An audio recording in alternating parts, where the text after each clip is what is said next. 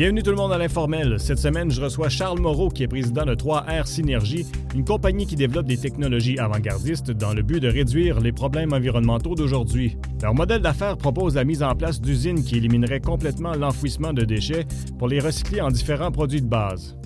Monsieur Moreau, bienvenue à l'informel. Merci d'avoir accepté l'invitation. C'est mon plaisir d'être ici. Descendu de Montréal, donc j'apprécie doublement. Je n'ai pas fait de pouce, fait que ça a bien été. euh, on va, on l'a vu en introduction, on va parler euh, de votre projet d'affaires, on va parler nécessairement d'environnement. Euh, souvent, ben, nécessairement, l'environnement fait partie beaucoup des médias. Ces temps-ci, on entend beaucoup parler, on va parler beaucoup des gaz à effet de serre. Mais quand on parle de gaz à effet de serre, souvent, on a tendance à associer au, transport, souvent. On ne pense pas nécessairement à l'enfouissement. Euh, donc, l'enfouissement, qu'est-ce que ça représente comme problème au niveau de l'environnement? Donc, c'est une, euh, c'est une question qui est assez, euh, assez ouverte, assez large. Mm-hmm. Euh, je ne sais pas quel bout je vais prendre pour vous répondre parce que c'est tellement large. Mais disons, si on, si on considère l'impact sur les gaz à effet de serre des déchets, disons, on va prendre cet angle-là, mm-hmm. tu as inauguré la conversation sur les GES, mm-hmm. c'est pas beaucoup de pourcentage. On parle de, quelques points de pourcentage. Certains disent 7% 3, 4, 5, en tout cas mettons entre 0 et 7 des effets serre sont dus à la, façon qu'on gère nos déchets. Donc, euh, ici au Québec, c'est majoritairement par enfouissement, un petit peu d'incinération à la ville de Québec puis à la ville de Lévis, mais pour le reste, c'est enfouissement mur à mur. Et euh, malgré euh, la bonne volonté des, gestionnaires de sites d'enfouissement qui essaient de capter le gaz méthane des sites et éventuellement de le valoriser ou en fait de le brûler carrément, il y a des émissions majeures qui, sortent de cet ensemble-là. Et, euh, et donc, ça donne l'impression que quand on parle de déchets puis de réduction de gaz à effet de serre en rapport avec les déchets, qu'on ne s'occupe pas du gros problème qui est celui des émissions de transport. c'est pour ça que j'ai lancé avec ça. C'est ce que ça me donne comme impression. Et, ce que les gens ne savent pas, c'est qu'il y a un lien direct entre les deux. Et c'est ce que l'on fait, nous. On fait le lien entre les deux. C'est-à-dire qu'on prend les déchets, on les utilise pour euh, en faire sortir l'énergie. Et cette énergie-là va être utilisée dans le domaine du transport pour réduire le gaz à effet de serre du transport. Donc, c'est là qu'il y a un lien direct entre les déchets et la façon qu'on gère, la façon nouvelle, je devrais dire, que nous, on veut gérer les déchets avec éventuellement des réductions de gaz à effet de serre au niveau du transport. Donc, c'est ça euh, la beauté de ce que nous, on met de l'avant. C'est que d'une part, c'est unique et avec un problème d'environnement, on, transforme ce problème-là en une solution qui permet de réduire les gaz à effet de serre, non seulement au niveau des déchets, mais aussi au niveau du transport, puis euh, à plusieurs égards ailleurs aussi.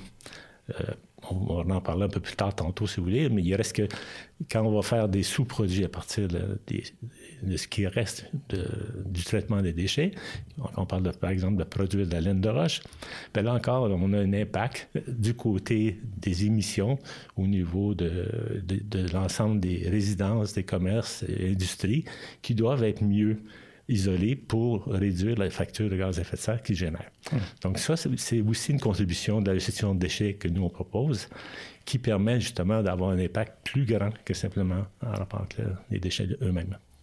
Bon, fait que si on exclut à ce moment-là le gaz à effet de serre, ça, c'est quoi les autres problèmes qu'on peut observer que ça va causer dans l'environnement? J'ai envie de, mettre en situation la problématique avant de voir la solution que vous proposez. Ben, en fait, euh, il y, a, la, réalité, puis il y a la question réglementaire. Mettons ça comme ça. Collectivement, on a fait un choix.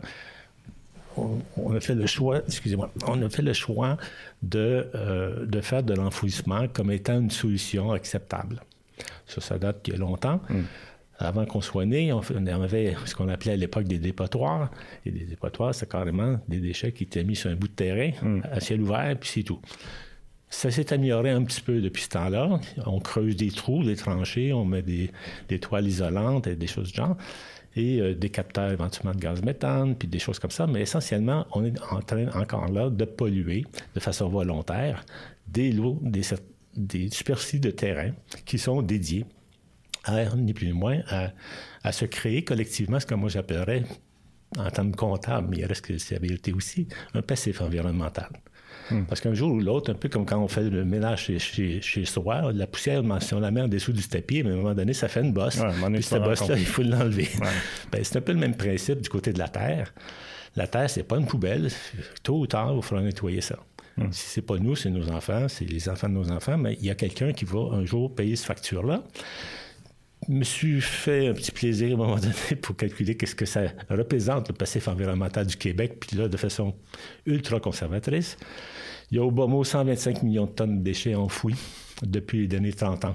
Pendant tout le temps qu'on a parlé de recyclage, mm. on a accumulé un passif environnemental de l'ordre de 125 millions de tonnes de déchets qui représente quelque part comme 23-24 milliards de dollars en dollars d'aujourd'hui pour le nettoyage éventuel qu'on devra faire.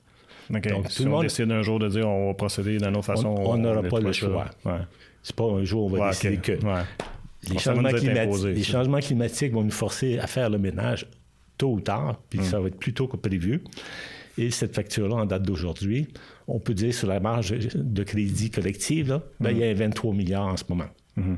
Et euh, là, je, puis je dis pas combien de temps ça va prendre pour nettoyer ça, c'est je ne vivrai pas assez vieux pour le voir.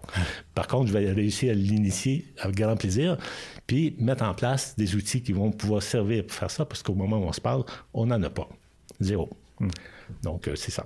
Ça, ça ne va pas en s'améliorant. Ce que j'ai vu des chiffres, malgré les efforts pour compostage, recyclage et tout ça, on en voit encore de plus en plus de déchets d'enfouissement. Est-ce que j'ai raison?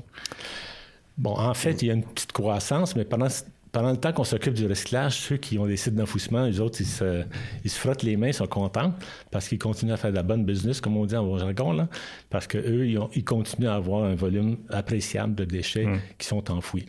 Euh, l'autre point qu'il fallait peut-être que je dise aussi concernant l'état des, choses, concernant la gestion des déchets, euh, il y a un impact sur l'environnement, sur la qualité de l'air Hein, ça, c'est réel. On parle pas. Euh, je vous donne un exemple. Il y a eu une étude longitudinale qui a été faite dans la, région de la Naudière, en fait, dans le secteur de Repentigny, par un médecin, médecin spécialiste en infectiologie sur une, période de 10 ans sur les enfants qui vivent alentour du, du site d'enfouissement de Lachenay, qui appartient à Waste Connection maintenant, anciennement BFI. Ces enfants-là ont une affliction au niveau pulmonaire euh, significativement beaucoup plus élevée que tous les enfants autres du Québec. Ah ouais. Oui. Ça a été dit durant, durant un bureau d'audience publique en environnement. Et euh, le gouvernement de l'époque n'a pas tenu compte de ça, mais la vérité, c'est que ces enfants-là souffrent de problèmes d'asthme, problèmes divers problèmes de, de pulmonaires, plus, en, fréquence plus grande et en gravité plus grande que tous les autres enfants du Québec. Donc, on a un, cas réel, scientifiquement prouvé, qui démontre qu'il y a un impact à faire d'enfouissement pour la santé hmm. humaine. Puis, je vous donne une petite anecdote. Actuellement, il y a des gouvernements qui ont décidé que c'était une, très bonne idée, finalement, de, prendre soin de la santé. Ils ont mis un hôpital à moins d'un kilomètre du plus gros site d'enfouissement du Québec. c'est réel, hein? c'est l'hôpital Le, Gardeur. Euh, je suis au coin de la 640 et de la 40. Oui. Euh, bon, ce hôpital qui est là, il est à un kilomètre du plus gros site d'enfouissement du Québec. Mais là, de ce que vous dites, ça semble être des données que les gens ne sont pas vraiment au courant. Non. Ça, peut être tenu compte, comme vous dites, des gouvernements de l'époque. Ben, au BAP, ils l'ont entendu. Le président du BAP l'a entendu. Ça, c'est un rapport qui est encore disponible. Et euh, cette recherche-là a été faite par des gens, des experts du domaine. Et euh, ils ont présenté ça, puis moi j'étais là. Ils ont présenté cette, euh, cette étude-là au bureau du BAP. Mais en fait, lors des audiences du BAP, pour l'agrandissement du, site d'enfouissement de la Chenille, on n'a pas tenu compte, du tout. Ce qu'on a fait, c'est qu'on a mis un hôpital à la place. c'est complètement insensé. Puis ça, c'est un site. Ça veut dire que si tu regardes à travers le Québec, on a combien de sites d'enfouissement comme ça au Québec? Entre 60 et 70, ça dépend. Euh, actuellement, il y, a, il, y a actuellement des sites d'enfouissement sauvage. Je ne sais pas, vous avez entendu parler dans, via les, les journaux euh, à, Sainte-Sophie, dans des places comme ça. Il y a eu des, terres contaminées qui provenaient de, de, de, construction euh, dans la région de Montréal. Puis le lieu d'enfouissement, ben, c'était un, terrain d'un agriculteur qui voulait faire un peu d'argent avec son terrain, qui acceptait de recevoir des voyages de terres mmh. contaminées il était plus ou moins regardant. En tout cas, fin une histoire courte, la pollution par, par l'enfouissement sauvage ou pas, c'est à mes yeux, moi, un des plus gros problèmes euh, auxquels on va devoir faire face très bientôt. Puis on s'entend, le recyclage non plus, c'est pas la solution. Là, on est rendu que les pays vers qui on exportait, ils n'en veulent plus. On est pris avec. Ouais. Ça fonctionne pas non plus. Donc là, c'est un autre sujet qui est peut-être un peu long, mais on peut en parler. Euh, bon, Actuellement, on... parce que j'imagine aussi que vous avez regardé dans votre projet, vous avez dû regarder toutes ces solutions-là pour en venir à, la conclusion de dire ben ces solutions-là, ça ne fonctionne pas trop, c'est pour ça qu'on veut proposer autre chose. OK. Disons qu'au départ, moi, j'ai eu une première entreprise qui avait comme vocation de faire du recyclage, de, la réutilisation de, déchets provenant de, l'industrie pharmaceutique, cosmétique, sanitaire et alimentaire. C'est là-dedans que c'était mon laboratoire, si on peut dire. C'est là-dedans que j'ai fait mes classes sur le terrain, les deux mains dedans. Même en habit-cravate, c'était les deux mains dedans pareil tous les jours. il reste que c'est là que j'ai appris que le recyclage avait ses limites. Hmm. Et même la réutilisation avait ses limites. Et que si on voulait aller plus loin, il fallait ouvrir nos horizons puis regarder d'autres possibilités que celles qui est du, recyclage au sens pur du terme, c'est-à-dire prendre du plastique, d'une bouteille de plastique, le granuler puis l'utiliser encore pour faire une autre bouteille de plastique, par exemple, hmm. ce qui est le recyclage, mettons, dans le sens pur du terme. Hmm. Il y a autre chose qui est aussi valable que le recyclage. et c'est ça que moi, euh, j'ai euh, pas seulement découvert, mais que je recherchais à l'époque.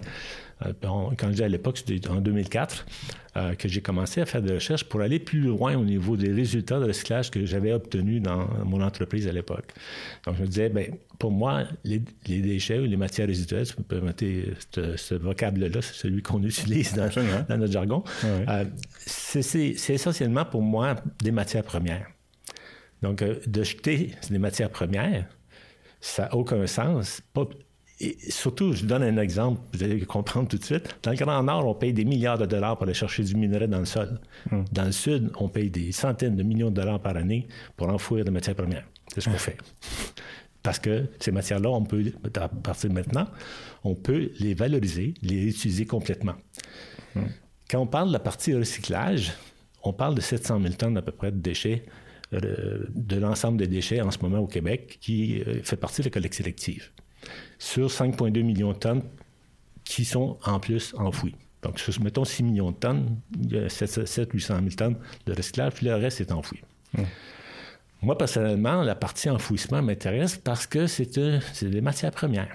Quand on, revient à la partie recyclage, là, on voit, pour revenir au début de ta question, on voit les limites du recyclage, puis on l'a en pleine face. Hein, on rentre dans le mur de, béton, à savoir que ce n'est pas vrai que même les 700 000, 800 000 tonnes de déchets qui sont collectés porte à porte, ce n'est pas vrai qu'ils sont actuellement recyclés dans le sens pur du terme. Pas plus en Chine, pas plus en Inde, pas plus à nommer le pays que vous voulez. Euh, il y a des pays qui utilisent ça comme carburant de remplacement. Je on est loin du recyclage. OK, pour euh, mettre ça dans des incinérateurs éventuellement, pour améliorer la performance des, incinérateurs. Et en Chine faisait partie de ça, l'Inde fait partie de ça, puis pas à peu près. Euh, bon, fin d'histoire courte, ce que nous, on s'imagine qui se passe avec les déchets qu'on met dans le bac bleu, puis la réalité, c'est deux choses totalement différentes. Puis je dis pas qu'il y a juste du, mauvais là-dedans, c'est pas ce que je dis, mais je dis qu'il y a des ratés. Puis dans le système actuel, il n'y a pas de contrôle suffisant d'un bout à l'autre de la chaîne pour s'assurer qu'il y a cohérence entre le coût astronomique que l'on paye pour faire du recyclage. Hein, on parle de plus de 200 pièces la tonne. C'est énorme. Hmm. Moi, ce que je vous propose, ce que je propose comme remplacement, c'est à peu près la moitié prix. donc, on parle que c'est beaucoup d'argent. Donc, si on fait ça, on est-tu en droit collectivement de s'attendre qu'il y ait un résultat, puis que ce résultat, c'est peut-être pas parfait, mais à tout le moins. Moindrement efficace. 5-10 hein. de rejet, je veux bien, mais je veux dire que 95% soit recyclé, ça serait peut-être normal. Hmm. Mais c'est pas le cas, mais pas du tout. Et puis là, maintenant, euh, puis de fil en aiguille, vu qu'il y avait un manque de contrôle, il y a eu évidemment des gens qui ont profité du système puis qui ont pas nécessairement utilisé les fonds suffisants pour rendre euh, leur centre de tri à un niveau de performance suffisant pour que ça soit recyclé à 100 ou ils trouvaient preneur. même si le résultat qu'ils obtenaient n'était pas vraiment bon, ils trouvaient preneur pour la matière quand même, puis la Chine était tolérante, l'Inde aussi, puis d'autres. Fait qu'eux autres, ils ne sont pas cassés la tête et on dit, regarde, on met ça dans le conteneur, puis on envoie ça là-bas. Eux autres le trieront davantage. Dans certains cas, c'est vrai, dans d'autres cas, non. Hmm. Dans d'autres cas, ils n'ont plus quel, puis ils ont utilisé comme carburant. Et, euh, en tout cas, je ne vais pas lancer de chiffres. Je ne vais pas faire une polémique à l'entour de ça. Ce que je veux faire, c'est faire prendre conscience, surtout aux gens, que pendant le temps qu'on s'occupe de 700 000 tonnes de déchets, il y en a 5,2 qu'on enfouit. Et ça, c'est totalement inacceptable. Mais je trouve ça important que vous dites ça parce que, euh, puis moi, le premier, j'ai l'impression que quand je prends mon recyclage, ben, je fais un bon geste, mais sachant que c'est pas bien utilisé toujours, ben, c'est déjà, je trouve, un problème. Mais là, j'aimerais ça qu'on parle. Euh, vous avez construit des, vous avez, un modèle d'affaires où vous avez construit des usines qui vont utiliser les, déchets puis qui vont les réutiliser et les recycler à 100% euh, je suis bien, moins bien placé pour en parler que vous. Donc, expliquez-nous, c'est quoi exactement que, l'usine fait? Comment est-ce que ça fonctionne? Essentiellement, on parle de procédés thermochimiques. je ne veux pas sortir des grands mots pour, vous perdre, c'est pas le but. thermochimique, je, peux, je peux le prendre.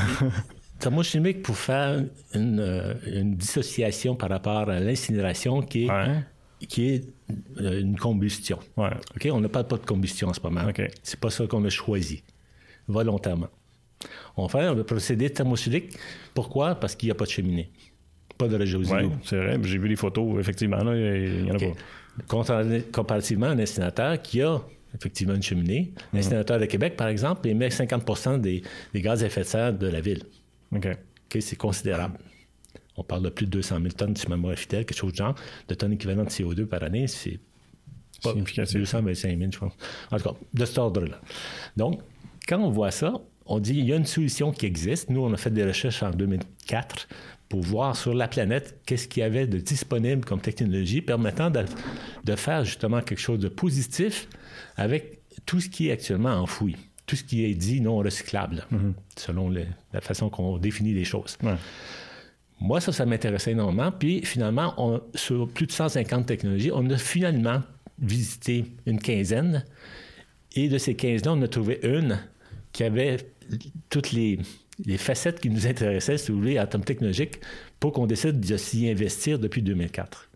Et on est devenu représentant de cette compagnie-là qui s'appelle Thermoselect depuis ce, temps-là, ici au Canada. Donc, qu'est-ce qu'elle a de, de particulier? C'est qu'elle peut prendre les déchets qui sont enfouis tels quels.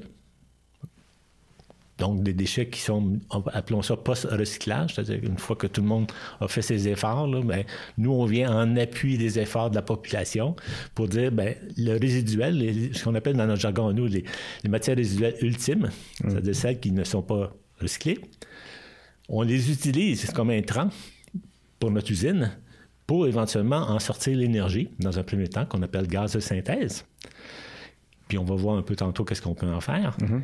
Et également des sous-produits qui, eux, servent dans la fabrication de laine de roche. Laine de roche, c'est, un isolant de la meilleure qualité qui soit pour des résidences, des commerces, des industries.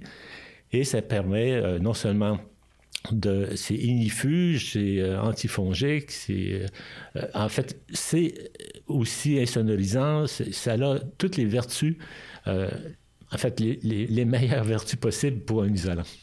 Euh, même euh, c'est mouillé, on peut le faire sécher, puis on l'utilise, etc. Donc, il y, a vraiment, euh, donc à partir des déchets, d'un des sous-produits de traitement de gazéification qu'on appelle, qui est le, traitement thermochimique qu'on parlait au départ, mm-hmm. ça s'appelle la gazéification. Donc, la gazéification des déchets donne un sous-produit qui peut être utilisé pour faire de la laine de roche, et c'est d'ailleurs notre intention. D'autre part, dans le procédé de, l'usine de gazification, on utilise de l'eau froide pour refroidir les gaz, le gaz de synthèse, pour qu'ensuite on puisse l'utiliser. Mais l'eau froide qu'on utilise pour refroidir le gaz devient chaude. Mm-hmm. Donc on se retrouve avec ce qu'on appelle de l'eau chaude de procédé, qu'on a le choix de retourner en boucle dans un refroidisseur pour le réutiliser sans fin, parce qu'il n'y a pas de rejet d'égout dans cette eau-là, puis dans aucune eau, hein, sauf les toilettes normales, mais disons dans, le procédé lui-même. Donc, cette eau-là, au lieu de perdre sa valeur énergétique, on l'utilise pour chauffer des serres qui vont être voisins de notre usine. On parle de grandes serres biologiques mur à mur. Ah, donc, on se place dans le cadre où est-ce que chaque usine va couvrir les besoins d'une région, donc va pouvoir alimenter en légumes et fruits biologiques la région aussi. Essentiellement, on vient substituer les sites d'enfouissement par nos usines, puis faire quelque chose qui a de l'allure. Au lieu de se créer un passif environnemental, on crée un développement économique majeur. Chaque usine, comme par exemple celle de Chaudière-Appalaches, qu'on parlera un peu longuement tantôt, va traiter 200 000 tonnes de déchets, va créer 300 emplois permanents, temps plein. On marche 24 sur 24, 7 jours semaine dans ce genre d'usine-là. Et euh, va permettre justement de nourrir la population locale en fruits et légumes frais bio, cueillis chaque jour.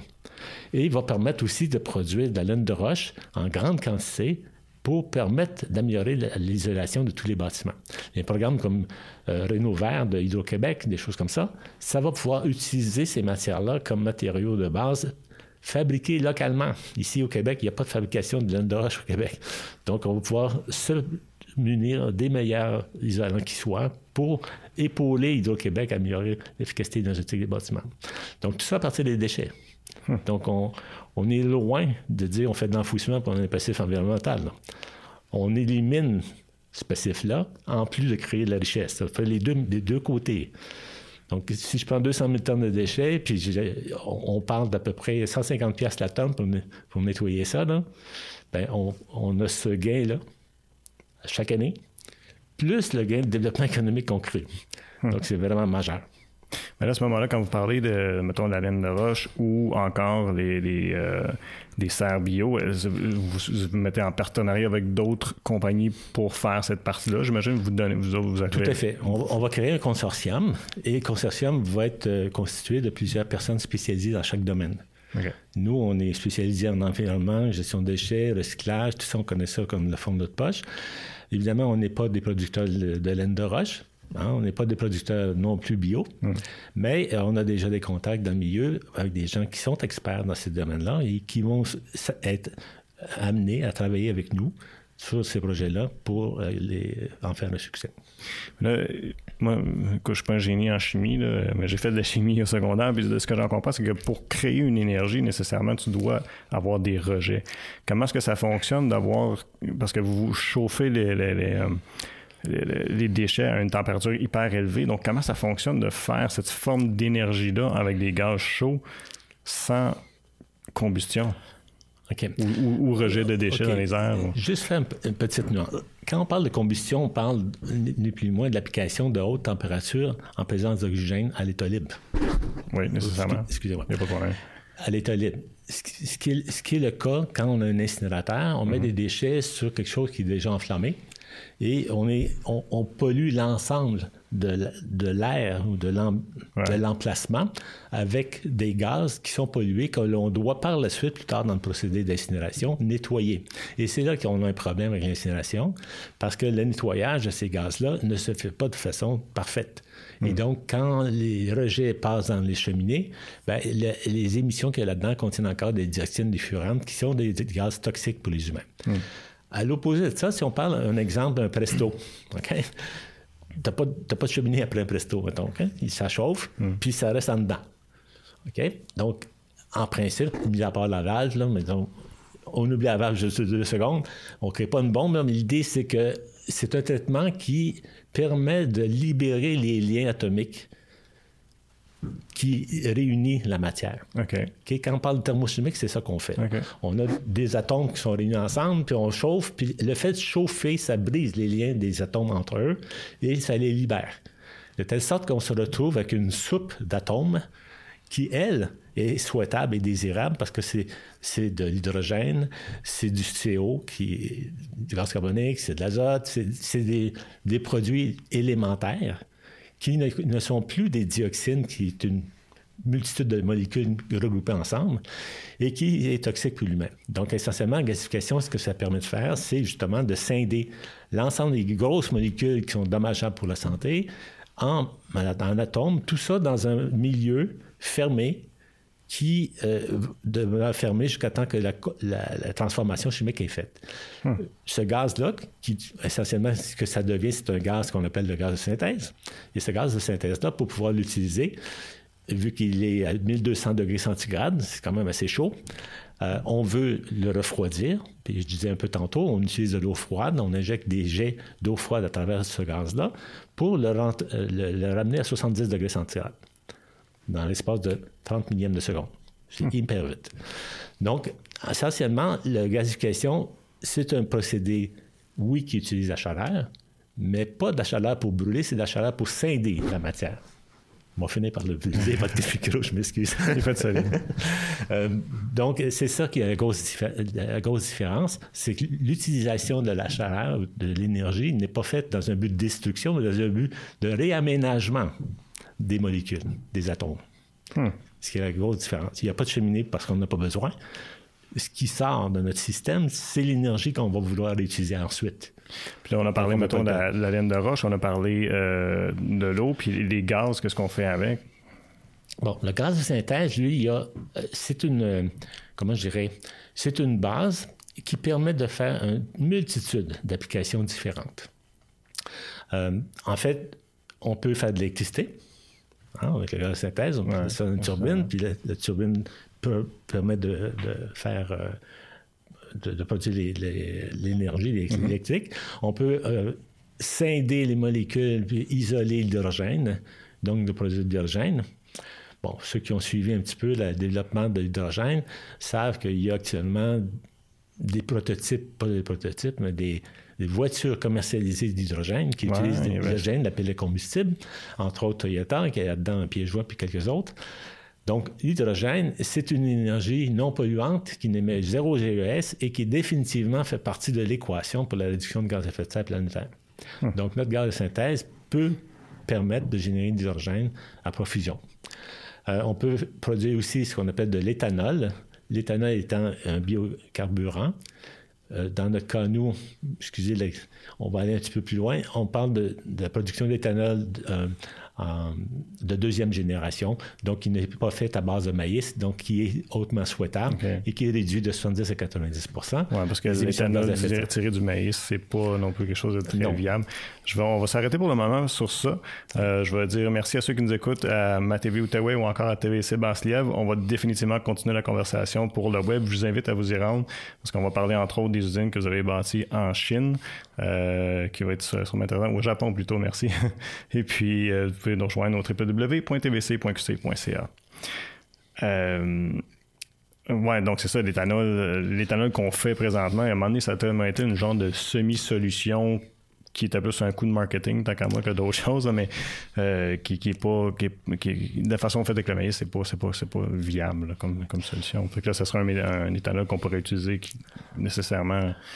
En, fait, essentiellement, la production d'éthanol à partir de maïs causait des problèmes au niveau euh, de l'ensemble de la chaîne alimentaire, en particulier au Mexique, qui euh, utilisait énormément de maïs dans mm-hmm. leur consommation courante.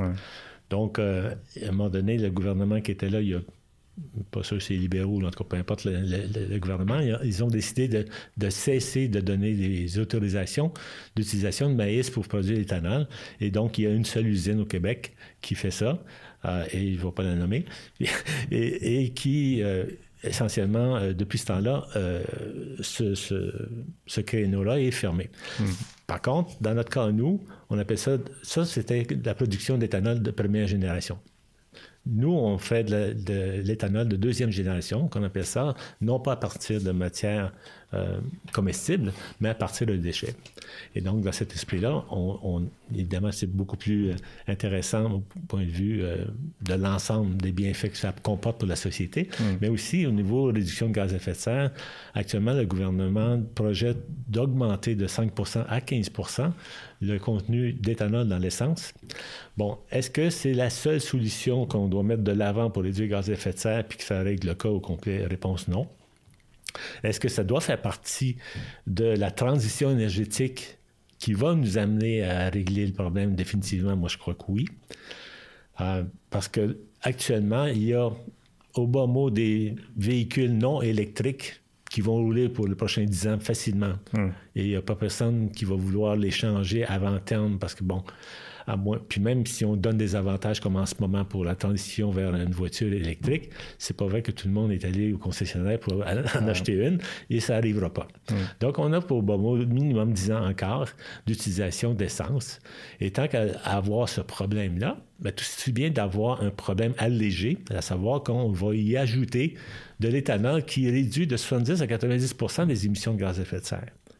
Donc, c'est hautement souhaitable qu'on puisse favoriser ça et que ça soit ajouté à l'essence au plus sacrant. Mais l'éthanol puis euh, l'hydrogène, est-ce que est-ce que est-ce qu'il y en a un qui est plus efficace que l'autre?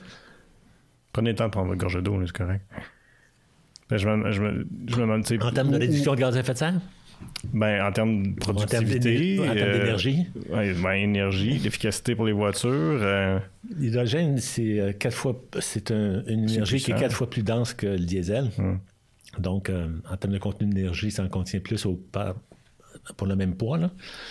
Euh, D'autre part, euh, si on euh, l'idée de, de- en termes de réduction de gaz à effet de serre, l'hydrogène, c'est zéro émission.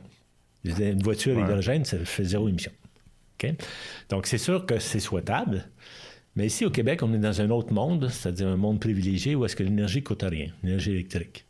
Est-ce que l'hydrogène peut devenir compétiteur à Hydro-Québec, par exemple, dans notre marché, et éve- éventuellement tirer ses...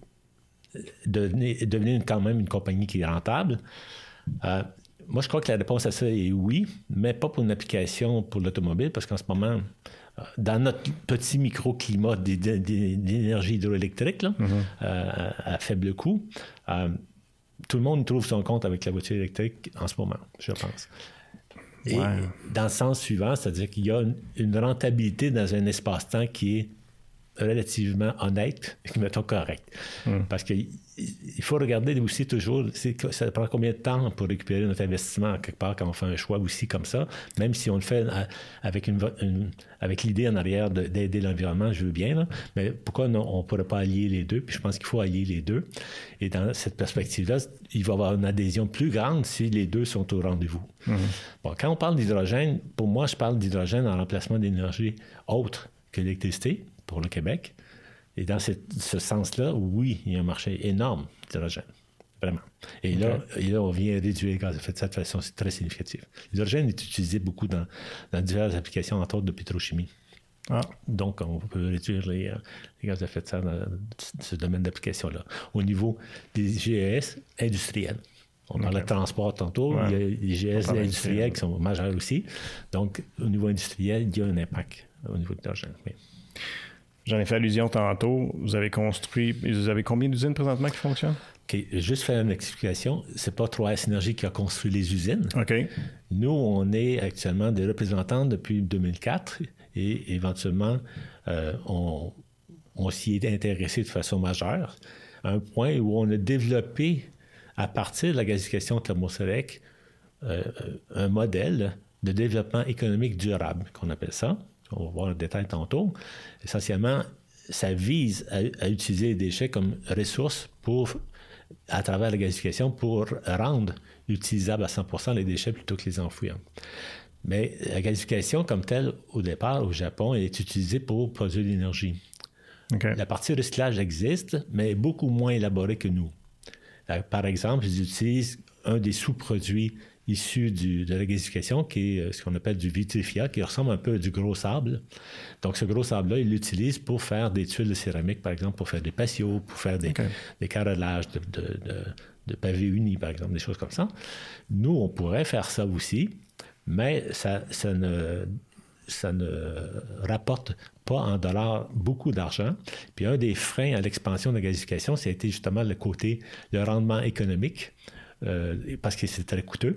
Donc le rendement n'était pas suffisamment élevé pour attirer des capitaux privés pour faire ça. Donc c'est ça que nous, on a travaillé comme problème, c'est-à-dire d'augmenter, améliorer euh, les rendements les revenus, si vous voulez, de l'ensemble du modèle ou les profits que le modèle d'affaires permet de créer, générer pour attirer les capitaux, capitaux privés là-dedans. Donc, essentiellement, c'est ce qu'on a fait nous. Donc, on a bonifié l'utilisation de gasification thermosphérique. Donc, c'est ce que nous, on fait. Puis, c'est le, le modèle de développement économique durable de Chaudière-Appalaches. Ça va être notre premier.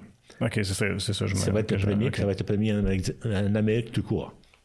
Qui, en Amérique tout court aussi. Oui. Donc, Il y a aucun- le seul modèle, dans le fond, existant sur lequel vous pouvez vous baser, c'est ceux qui sont au Japon. Oui, Parce qu'il y en a d'autres. essentiellement, il y, a, il y a sept usines qui fonctionnent euh, depuis, la plus vieille, euh, depuis 1999, donc 20 ans. Donc, on parle vraiment d'une technologie éprouvée commercialement, donc Ben qui ouais. a fait ses preuves et qui est finançable. Et c'est pourquoi nous, ça nous a intéressé au départ en 2004, Mhm. parce que c'était commercialisé. Donc, on pouvait financer. Puis les autres sont en avance sur ces genres de projets-là parce qu'il n'y avait pas le choix. J'imagine un petit pays comme ça, euh, puis un nombre de population qu'il y avait, l'enfouissement, ça marche pas. là. Faire un topo vite là, du Japon, il y a 2000, in- 2000 incinérateurs au Japon. Ils génèrent 50% des dioxines furantes de la planète, ou à peu près. Wow. Euh, c'est énorme. Et donc, pour réduire le problème, ils ont carrément aboli l'enfouissement. Et puis, ils ont introduit de plus en plus la réutilisation des cendres, euh, post-traitement à l'incinération, et aussi l'implantation de gasification. Et ça, ça s'est commencé justement en 1999 avec euh, Thermo Select. Puis là, en 2000, on- on- dans, dans le meilleur des mondes, on parle de quelle année pour Chaudière-Appalaches? On s'est plan d'affaires 2020, mais on regarde pour faire Euh, qu'est-ce on- qu'on souhaite faire, quand est-ce qu'on veut voir une usine se on, construire? on va être en opération en 2023. OK. Ce qui est quand même prêt. Quand on parle ça. qu'il y a environ deux ans de construction et tout ça, là, euh, et de, de rodage d'usine, tout ça. Donc, on, on- veut, on, veut, on veut et on va être en opération en 2023. OK. Puis ces, ces- ces- ces usines-là, c'est, bon, euh, j'imagine qu'il n'y a pas juste vous autres qui avez regardé qu'est-ce que les résultats, bon, la, la réduction de, de- de- de gaz à effet de serre que ça peut amener. Euh, j'imagine qu'il y a d'autres personnes qui ont dû regarder votre travail pour dire, euh, je ne veux pas dire certifié, mais pour approuver, pour dire, euh, regarde, oui, c'est un modèle viable, puis oui, ça, c'est quelque chose qui peut fonctionner. On a fait faire de l'analyse parce que nous, on a fait nos propres chiffres. Et puis, comme on est un promoteur, les promoteurs sont rarement perçus comme étant crédibles lorsqu'ils amènent des chiffres, surtout de ce genre-là. Nous autres, on, on est bien meilleurs que les voisins, on réduit le temps, euh, etc., d'émissions de, gaz à effet de serre. Donc, on a fait euh, l'exercice de- de- d'engager un expert dans le domaine qui euh, a justement fait un calcul de réduction de gaz à effet de serre de notre de notre modèle, en fait, de, justement du modèle de développement économique durable de Chaudière-Appalaches. Et les résultats, c'est qu'on réduit de l'ordre de 140 000 tonnes en moyenne par année, 1,2 million de tonnes d'ici 2030, euh, 4,8 millions de tonnes d'ici 2050 avec le modèle que l'on a. Puis là, on parle de réduction en gaz à effet de serre uniquement celle qui concerne le Québec. On s'entend que je prends de la laine de roche qui réduit, euh, qui améliore l'efficacité énergétique des bâtiments et qui réduit les gaz à effet de serre, puis qu'on l'exporte, exemple, euh, aux États-Unis, c'est pas comptabilisé, ça. Donc, d'ailleurs, toute la partie utilisation de nos produits puis l'impact en réduction de gaz à effet de serre n'est pas chiffré. On, on chiffre uniquement des comparables locales. De ce qui se fait déjà au Québec par rapport à ce que nous, on propose, l'é- l'écart qu'il y a entre les deux en termes d'émissions de gaz à effet de serre, c'est ça le résultat du calcul qui a été fait, à savoir qu'on réduit de 1,2 million de tonnes d'ici 2030. Et ça inclut, euh, on parle de 10 ans en espace-temps, mais en réel, on parle de 8 années d'opération euh, de l'usine. Parce que les deux premières, c'est la construction, il n'y a pas de d'émission de gaz à effet de serre dans cette partie-là. Donc, en 8 ans, c'est 1,2 million de tonnes, ça donne 140 000 tonnes moyenne par année. Puis, sur un horizon de 2005, euh, à 2050, c'est un peu plus élevé, c'est 175 000 tonnes en moyenne par année de réduction de gaz à effet de serre du Québec. Wow. C'est énorme. Fait que si ce projet-là euh, est, aussi, performant que, que, que, que- que vous l'avancez puis que les autres semblent supporter, pourquoi? Parce que là, je, je- je repense, on a parlé de 2007, je pense, que vous avez commencé à... 2004. 2004. Oui. Euh, là, puis évidemment, moi, je suis pas, je suis pas, sais, les affaires, je connais peut-être pas ça, puis ça va avoir une comme question, mais comment ça se fait quand, avec l'urgence qu'on entend, que là, le premier projet au Québec va lever juste en, ben, c'est là, là, c'est en 2020, puis bon, pour, pour, pour être mis en place en 2023. En fait, euh, dans tout dans la vie, hein, il y a, un, permettez l'expression, il y a un timing pour tout. Il y a un moment où est-ce que euh, c'est tout est réuni pour que quelque chose puisse se faire. Hmm. En 2004, je colle clairement en avant de mon temps, mais pas à peu près. Ouais, J'étais tout seul à parler de ma paroisse. Il n'y a personne qui, au Canada a entendu parler de la gasification. Mhm. La vérité, c'est ça. là. Tous les mois, là, j'en rencontrais pas des gens qui avaient entendu parler de ça. Maintenant, c'est plus le cas, mais à l'époque, c'était ça. Ça être encore rare quand même. C'est sûr que ben maintenant, quand Ben, on ça- parle à des ingénieurs, ils en ont entendu parler. À l'époque, même les ingénieurs, ils n'avaient aucune idée de quoi je parlais. Mhm. OK? Puis là, je dis, écoute, ça existe au Japon. Même qu'on a fait, euh, on est allé en mission en juin 2008 avec la communauté métropolitaine de Montréal, la CMM.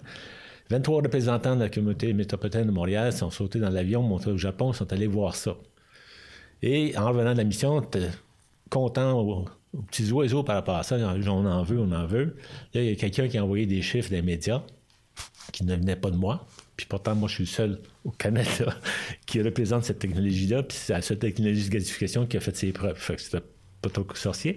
Sauf qu'il y a des chiffres qui ont été publiés dans les journaux qui étaient totalement erronés. Et puis là, bon, on est parti sur faire de la biométhanisation à la place parce que, soi-disant, c'était moins cher. OK. Bon. On ne va pas s'allonger sur ce sujet-là, ça Ouais. trop long. Mais essentiellement, euh, les gens en place étaient au courant de l'existence de ça. Puis euh, Massimo Iedioni, qui est actuellement l'actuel DG de la CMM, il est allé sur place, il sait que ça existe. Et puis euh, finalement, il n'a pas daigné pousser là-dessus plus qu'il faut, sauf d'organiser euh, la visite au Japon avec l'ensemble des représentants dont l'ancien maire de Laval faisait partie. Bon, il reste qu'en bout de piste, c'est des changements de société que l'on propose, carrément. Quand on parle de dire qu'on élimine l'enfouissement, là, vous savez, comme moi, dans le domaine de l'enfouissement, il y a des gens qui ont une poche profonde. Ils ont beaucoup d'argent, puis ils ont beaucoup d'influence, puis ils peuvent influencer beaucoup de gens. Puis je ne l'étendrai pas sur ce sujet-là non plus. Non, mais quand on sait comment la, la politique, c'est la politique. là. C'est comme ça. C'est l'économie, c'est la politique, c'est genre d'affaires. Ça, ça C'est fait partie de la game. Donc, on parle réellement d'un chan- un changement majeur de la façon qu'on fait les choses et que l'humain, quand il est poussé, qu'il a le dos au mur, puis qu'il n'a plus le choix, c'est là qu'il fait un pas par en avant. Alors que c'est difficile. Mais c'est là, on est rendu là. là. Ouais. Il y a 500 000 personnes qui sont allées sur la rue, là, puis là, les gouvernements, ils disent Oh, là, je peux pas me permettre d'avoir ça tous les semaines, moi, là. Parce que je peux gagner pas les prochaines élections. Fait que là, il faut que je fasse de quoi avec ça. Fait que là, on joue avec, on jongle avec le recyclage de ce temps-ci, là, puis on essaie de, de- de faire le mieux qu'on peut. Alors que le vrai problème, il continue, il perdure, puis il nous crée un passif environnemental insoutenable que moi, je suis pas capable, en tant qu'individu connaissant l'environnement, etc., de rien faire. Donc, euh, donc essentiellement, euh, il, il- été nécessaire qu'il y ait un parcours je dirais, de prise de connaissance de, de l'existence de ça, d'une part, ce qui a essentiellement été mon travail depuis euh, 15-16 ans, d'informer, éduquer, etc., les gens à savoir que ça existe. Deux, d'améliorer l'utilisation que nous-mêmes, en tant que compagnie, on en fait de la gasification pour rendre ça plus alléchant, plus intéressant au point de vue financier. Parce qu'en fait, nous, qu'est-ce que l'on fait comme métier, c'est de réunir les besoins d'environnement avec les besoins économiques d'investissement, puis d'en faire un modèle qui se tient debout, puis qui tient la route pour les prochains 30, 40, 50 ans. Oui, puis ça devrait être toujours vu comme ça parce que Oui. c'est- le- la vision que vous proposez, c'est, on, on amalgame environnement et économie dans, dans, dans quelque chose de positif qui va rouler ensemble et non pas un contre l'autre, qui Oui. a toujours été une vision, la vision, je trouve, des dernières années. Bon, si on regarde l'enfouissement en comparaison à ça, l'économique est là. Est-ce que la protection de l'environnement est là? Hmm. En partie. En- Vraiment en partie. Et amusez-moi, ça, c'est une solution des années 70. C'est pas une solution des années 2000, 2020. Encore. Ouais, à. Donc, en, en somme, il est temps, puis je pense qu'on est rendu là en tant que société, de regarder, de considérer d'autres options que celles qu'on a considérées comme étant la meilleure jusqu'à date. Parce que c'est pas le cas en ce moment. On est définitivement mal chaussé en ce moment au Québec. Puis en Amérique du Nord au complet, c'est comme ça aussi. En soit dit en passant, on n'est pas les seuls. Euh, aux États-Unis, il y a plus de 240 millions de tonnes de déchets en fou par année. Là. Je veux dire, ils en génèrent quand même un certain volume. Là. Euh, donc, dans cet esprit-là, ben, il, il faut le voir que, en termes de développement durable, il y a des principes qui existent.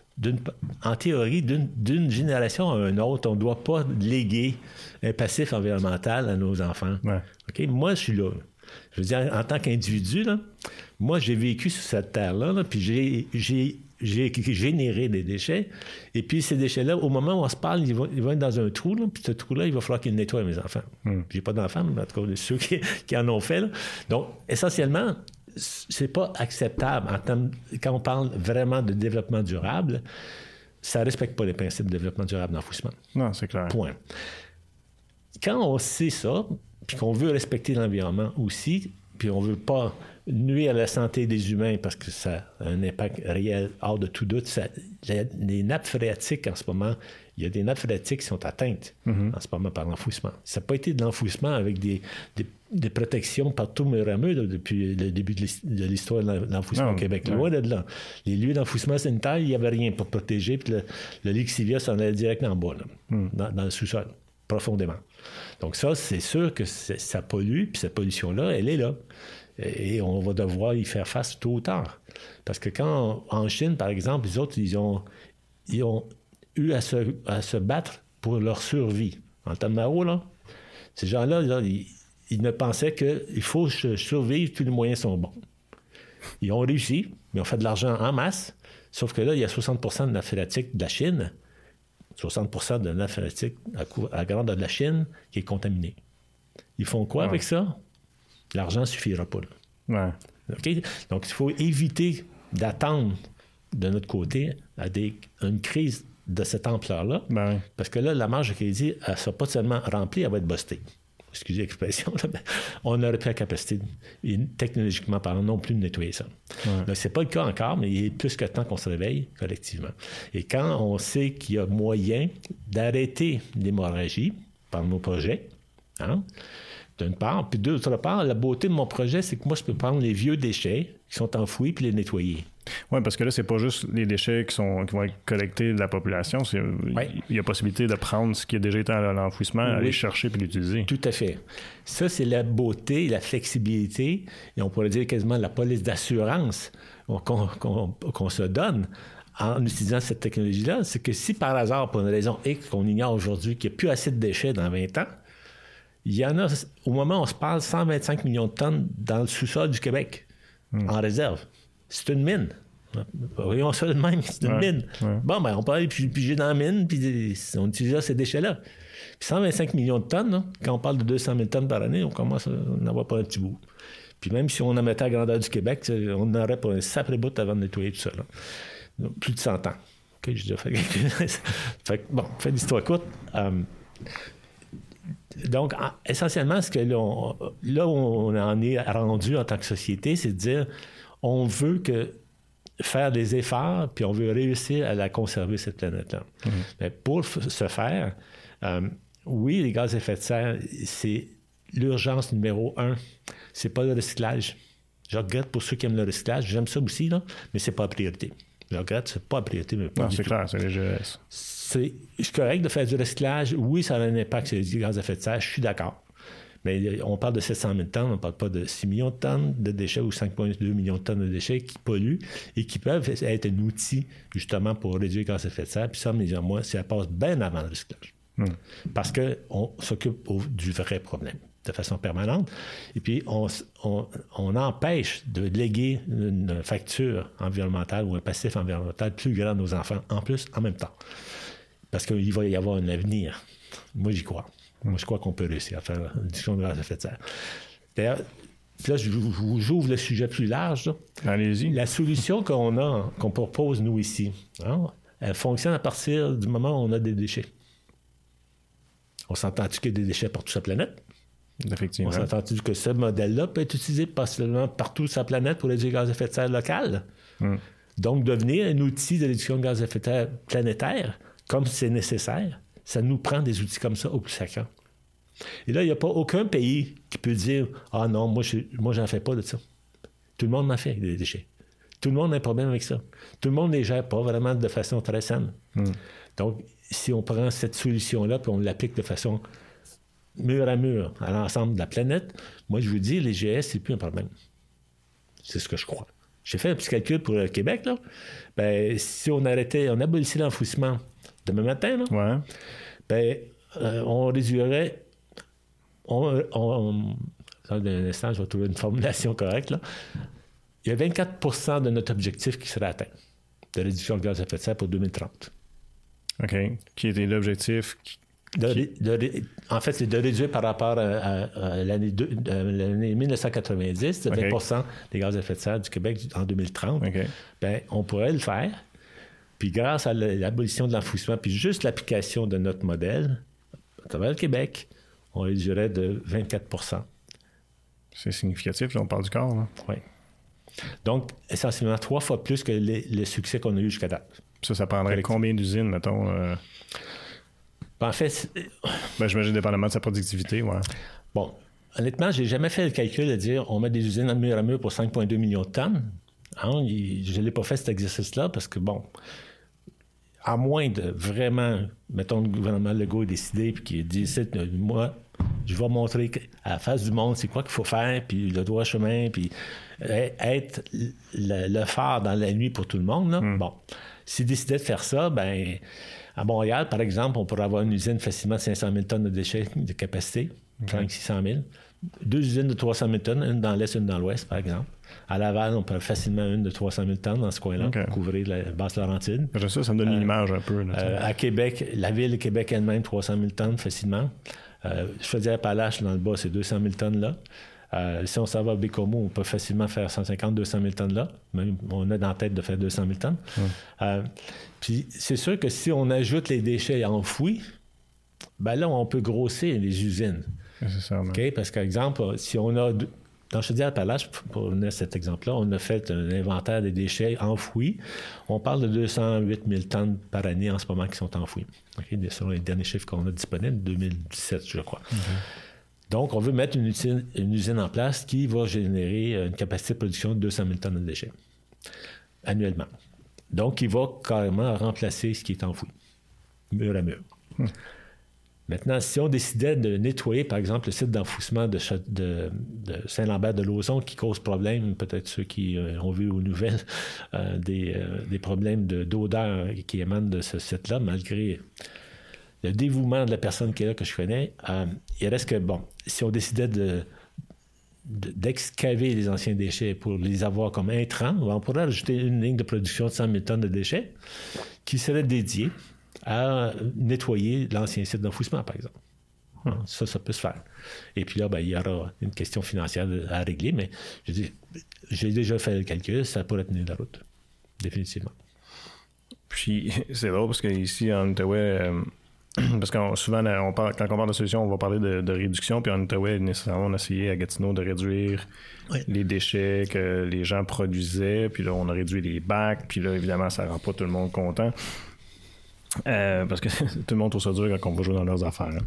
Euh, je trouve que ça, c'est une solution qui vient peut-être plus d'en haut plutôt que du petit monde de faire des changements, parce que dans le fond, ça ne changerait pas tant que ça les habitudes de tout, le monde. Euh, est-ce que vous êtes d'accord que les solutions, au point, où on en est, il faut qu'ils viennent d'en haut? c'est correct, je, suis parfaitement d'accord, tout le monde doit faire de, sa part et faire attention, réutilisation, réduction et tout ça. Mais une solution comme ça qui viendrait, qui, demande un investissement, qui, qui, vient d'en haut, je trouve que c'est des solutions plus euh, réalistes pour nos objectifs. OK. C'est une façon euh, indirecte de dire, dans le fond, on parle d'une utilité publique. OK? Les déchets, c'est un hmm. besoin collectif. Toutes les municipalités ont des problèmes avec ça. Hmm. On a ce problème-là ou cet, item-là à gérer. OK? Ils n'ont pas les outils pour le faire. La vérité, c'est ça. Et puis, la plupart du temps, même quand ils ont décidé d'avoir leur propre site d'enfouissement, euh, il y a beaucoup de ratés là-dedans. Puis je ne veux pas lancer la. Euh, lancer le débat là-dessus, mais il reste qu'il y a plusieurs sites qui sont gérés par le, public qui ne rencontrent pas nécessairement les normes. Puis quand on parle de sites privés, ben, peut-être que l'information est plus cachée. peut-être ça différent. Mais essentiellement, ce que je veux dire, c'est qu'on parle d'une utilité publique. Effectivement, euh, on va prendre un exemple. OK? Des années 60, quand il était question de nationaliser l'hydroélectricité. OK? Là, il y a quelqu'un quelque part qui a dit, là, cette affaire-là, c'est un besoin de base de notre société, l'énergie, comme dans hmm. toutes les sociétés. Si tu n'as pas d'énergie, tu n'as pas de pays. Tu n'as pas de province. Tu es, dans la misère. En Afrique, mur à mur, presque. Donc, c'est un outil de base pour le développement d'une société. La gestion de déchets, c'est aussi, ça relève aussi d'une utilité publique, d'un besoin public, au même titre que l'électricité. Oui, je peux voir le parallèle. Là. OK, c'est vraiment la même affaire. Mm. Donc, est-ce que le privé a sa, a sa place là-dedans? Il peut, on peut considérer que oui, puis on peut considérer que non. Mm. On pourrait faire l'équivalent, le pendant d'Hydro-Québec en gestion de déchets en proposant, en utilisant ce que moi je parle. Puis on Ouais, ferait une belle société d'État rentable comme Hydro-Québec. C'est faisable. Et je suis pas contre. Pas tout. Au contraire. Je pense qu'il y a ça, là, ça, ça correspond définitivement au, euh, au, euh, à la responsabilité des municipalités, du gouvernement, des régions, etc. C'est eux, au premier chapitre, qui sont responsables d'assurer une pleine gestion de ça. Pourquoi on crée une municipalité? C'est parce qu'individuellement, on n'a pas les moyens de gérer tous les problèmes auxquels on fait face, notamment nos déchets. Donc, on se met en commun, on se crée une municipalité, puis elle, avec l'argent qu'elle reçoit de taxes, elle, elle voit à régler les problèmes collectifs de tout le monde. En gros, c'est ça. Quand on va au niveau provincial, gouvernemental, c'est la même affaire. Donc, on se met en commun, on paye nos taxes, puis tout ça, nos impôts, puis là, on se paye les services qu'on veut avoir dans notre société. Bon. La gestion de déchets, c'est un problème collectif à gérer. Là, actuellement, on a fait le choix de dire, ben, on va autoriser des, euh, gens du domaine du privé à offrir hein, un service de gestion de déchets par enfouissement. On a passé des règlements pour rendre ça un petit peu plus. Comment je dirais? On a changé le nom pour rendre ça un petit peu plus acceptable. Mettons ça comme ça. Moi, ça, ça me graffine des oreilles à chaque fois, mais en tout cas. On est passé d'un dépotoir à un lieu d'enfouissement sanitaire. Ça fait plus joli. Puis là, on passe de lieu d'enfouissement sanitaire à lieu d'enfouissement technique. Ah ben là, s'il y a de la technique là-dedans, ça doit être correct. À mes yeux, moi, c'est de la foutaise. C'est pas parce que c'est technique que c'est Ouais, mieux. c'est des poubelles, c'est des poubelles. C'est des poubelles, puis c'est de la pollution organisée, réglementée de la Terre. Point la ligne et rien d'autre. Qui fassent ce qu'ils veulent, qui ramassent l'énergie qu'il y a dedans, qui pompe ou qui pompe pas, moi, puis qui brûle ou qui brûle pas. Pour moi, ça demeure inacceptable. C'est des matières premières. Point. Donc, est-ce que le privé a d'affaires là-dedans? Moi, je crois que oui, dans la mesure où il amène des solutions comme nous, on propose, que personne d'autre n'a proposé à date dans le- sur la planète, et qui vont devenir un outil d'expansion économique majeur pour le Québec. Parce que ça, c'est faisable. Je vous dis, j'ai une demande inouïe, puis je ne dirai pas des chiffres en nombre, mais j'ai des demandes inouïes, ne serait-ce pour avoir passé 30 secondes dans un téléjournal de Radio-Canada l'année passée. J'ai dit, j'ai eu des demandes de partout sur la planète pour ça. Là. Fait que, on peut-tu s'entendre que si on en met un ici au Québec de ça, que collectivement, on pourrait, dans la mesure que le gouvernement aide et supporte et participe activement à ça, ça devient définitivement un levier de développement économique du Québec pour l'international. Parce que je sache, le gouvernement Legault, en ce moment, via, entre autres, Hydro-Québec, il cherche, par tous les moyens, d'aller chercher un développement à l'international majeur. Bon, ben ça en est un outil par excellence. Je disais tantôt que cet outil-là peut être utilisé partout sur la planète parce qu'il y a des déchets partout, puis on a un besoin criant planétaire de réduction de gaz à effet de serre. Fait qu'on n'a même pas de salade à vendre. C'est vendu d'avance. Je veux dire, on s'en va à l'ONU, là, puis l'ONU, on dit, regarde, on a l'outil, là. Tu peux supporter ça, puis aider les pays en voie de développement, etc., à, à pouvoir l'avoir chez eux. Euh, Écoute, je pense que là-dedans, c'est un no-brainer. On appelle ça en anglais. Oh, ouais. Je dis, on répond de façon créative à une problématique, de façon totalement innovatrice, puis on, on amène ça au gouvernement tout cuit dans le bec, puis on dit au gouvernement, donne-nous un coup de main, on va appliquer ça ici, là. Puis après ça, là, on va y aller ensemble, puis se promener à travers le monde avec ça. Puis on va mettre le Québec sur la map. là. On va mettre plus que sur la map, là, je veux dire. Mais vous, avez-vous eu la chance d'aller cogner à la porte de Québec puis présenter euh, ce, ce, C'est mon quatrième gouvernement à, qui, à qui je parle de ça. Les trois premiers, ben, ils étaient médecins. Deux sur trois étaient médecins. Ça fait que- en tout cas, peu importe. C'était pas dans leur formation. Ouais. Disons que pour l'instant, euh, j'ai très grand espoir avec ce qui se passe en ce moment au niveau de la Ah ouais? Vraiment. Est-ce qu'ils est ont aidé pour qu'est-ce que vous voulez développer euh, en Chaudière-Appalaches ou... Pour l'instant, tout ça, c'est en discussion. OK. Puis c'est ouvert. OK. Pour la première fois, c'est ouvert. Fait que c'est Je positif. disais quand même. tantôt, il y a un timing pour tout, là. Ouais. Hein, Il y a un moment Le timing pour ça. peut-être bon. Au moment où on se parle, la pression des citoyens, de l'ensemble des écologistes, tout ça, alentour de la réduction de gaz à effet de serre, force la main aux gens qui dirigent à rejoindre les intérêts puis euh, répondre aux besoins des gens. Besoin des gens, les gens ont besoin d'être sécurisés sur le fait qu'on va réussir à réduire les gaz à effet de serre de façon suffisante pour empêcher le réchauffement planétaire. Puis la population a le droit d'avoir ce, ce besoin-là, puis de le crier, puis de le dire je, je le veux. Et, et- et moi, le premier, j'étais à la manifestation, puis je vais continuer à y aller parce que j'y crois à ça. Parce que si les gens ne disent pas ce qu'ils veulent, ils ne l'auront pas. Hein, on a les gouvernements qu'on mérite, qu'on dit. Hein? Ben, c'est une façon d'avoir un gouvernement qu'on mérite, c'est d'aller sur la rue puis de dire regarde, là, nous autres, ça, c'est prioritaire pour nous autres, pour nos enfants, puis on veut que vous fassiez quelque chose avec notre argent, là-bas, à Québec, pour solutionner ça. Puis nous, ben, on arrive du privé. La grosse différence, c'est que nous, on a travaillé dans le domaine de l'environnement, les deux mains dedans. On n'est pas dans un bureau en train de penser à faire ceci et cela. On l'a fait. On l'a vérifié. On a été voir. On est allé. on- a testé des solutions. Donc, quand on arrive dans la vraie vie pour en mettre une en place, on sait à quoi s'attendre. Quelqu'un qui est dans ses officines, dans un bureau, puis qui décide de faire de la biométhanisation parce qu'il trouvait ça bien cute, là, hein, pour prendre un exemple, puis qui n'est pas capable d'imaginer qu'à l'autre bout du tuyau, les gens ils ont à peine arrivé à faire 50% de résultats en 30 ans au niveau du recyclage. Tu vas y mettre une troisième cueillette dans les mains du, du- du citoyen, puis tu- toi, tu penses que tu vas arriver à 100% de détournement des matières organiques du site d'enfouissement. Je dis, va faire un tour sur le terrain, ça presse. Je dis, jamais dans 100 ans ça va arriver. Non. Ça fait pas sens depuis le début. Moi, ça fait plus de 10 ans que je le dis. C'est de l'argent que vous jetez par les fenêtres. C'est un canard boiteux avant même que commencer. Fait que ce genre de modélisation-là ou de programmes-là qui sont pas vraiment ancrés sur le terrain, ça fait pas sens. Moi, je vous donne un exemple. Mettons que le recyclage, demain matin, ça marche plus. Hein? En ce moment, ça marche un peu. Pas aussi bien qu'on aimerait, mais ça marche. Est-ce qu'on a assez de fournisseurs par rapport aux matières recyclées que l'on collecte? Hein? La réponse, c'est non. On envoyait ça en Chine. Pourquoi? C'est parce qu'on ne savait pas quoi faire avec. Puis les autres, peut-être nous payer pour. Puis on espérait qu'ils allaient faire quelque chose avec ça. Parce que fermer les yeux, savoir tu l'incinères-tu, tu l'incinères-tu pas, tu. Sais? Pas grave, il est plus dans notre cours. C'est ça.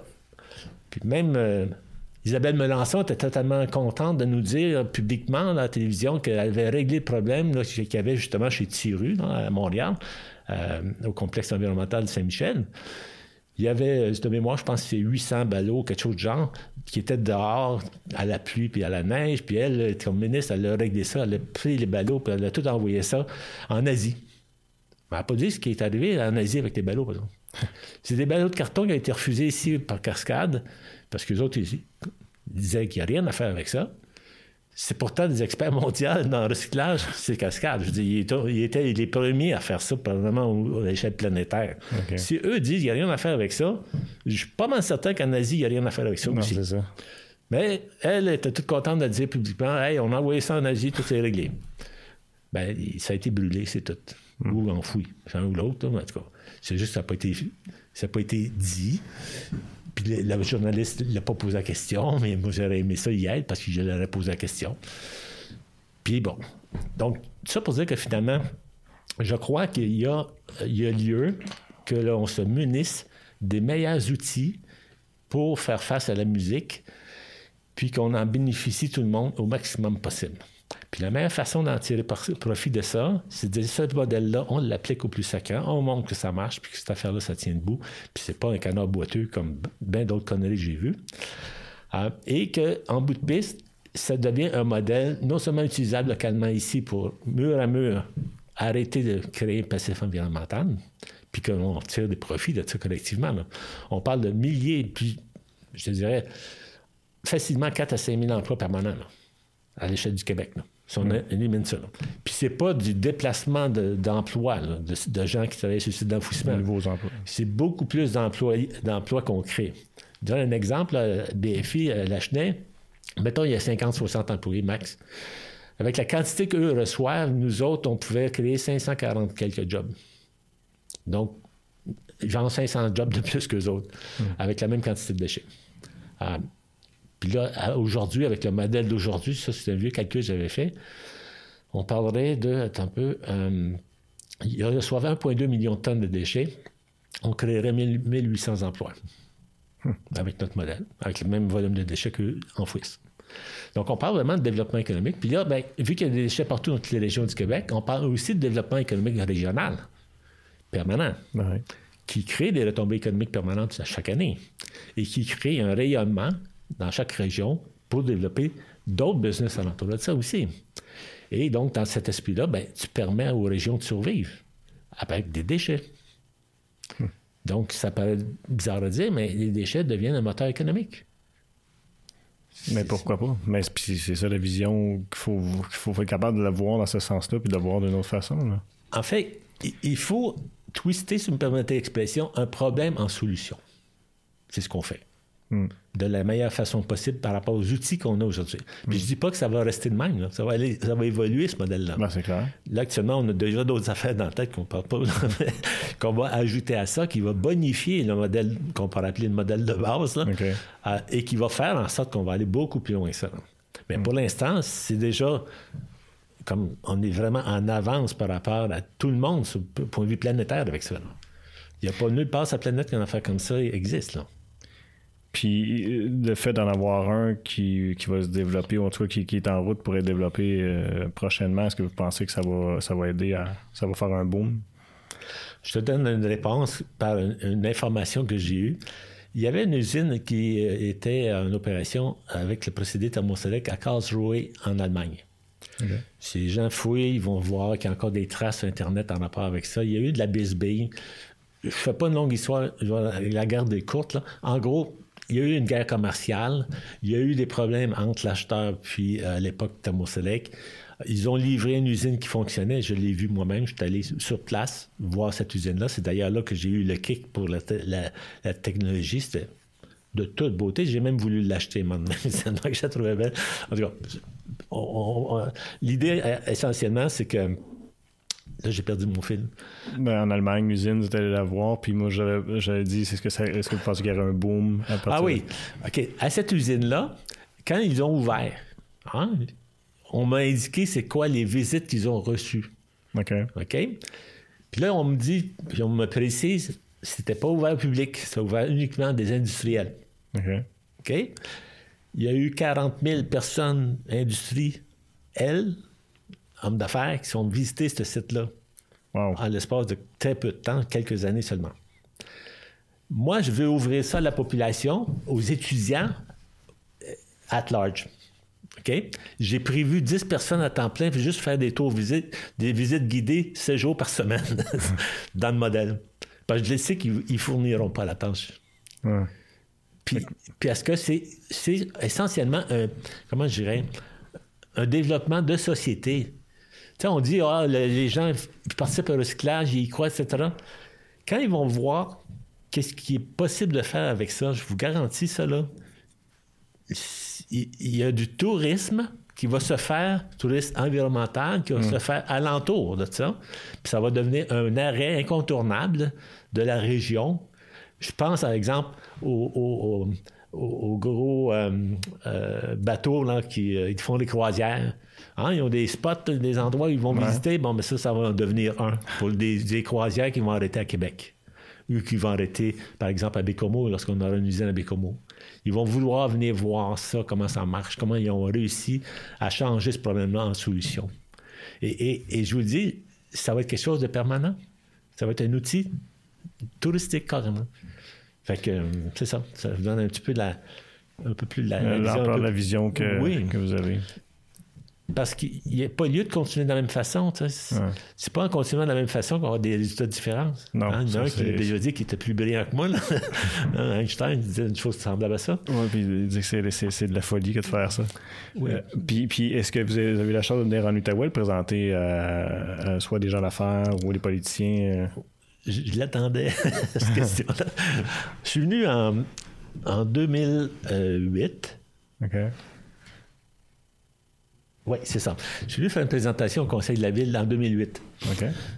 Euh, bien que j'ai dit que mon, que mon PowerPoint que je présentais était confidentiel, il s'est retrouvé directement sur le, sur le web couple de jours après.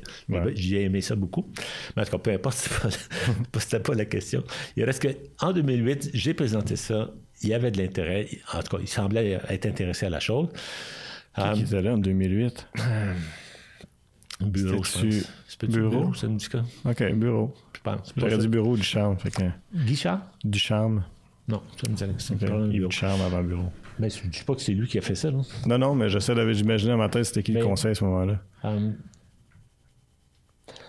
Ah oui, OK. Ensuite, euh, une fois que tu as fait cette présentation-là, Gatineau était les premiers, puis les seuls jusqu'à date, à faire un appel d'offres pour traiter ses déchets par gazification. OK. Ça, c'était en 2014. Malheureusement, ils ont été mal conseillés en termes de compagnies d'ingénierie qu'ils ont utilisées, qui connaissaient strictement rien en gazification. Mais à tout événement, ils ont fait un devis technique. Ils nous ont envoyé euh, euh, l'appel d'offres. Ils ont demandé de répondre à ça.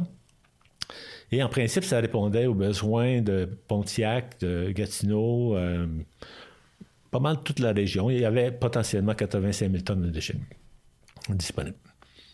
Pour une utilité telle que la nôtre, c'est pas beaucoup. Chaque ligne de production que nous, on, met en place gère environ 100 000 tonnes de déchets par année. C'est un petit peu moins. Donc, on, s'appelle, on appelle ça s'étirer le coût.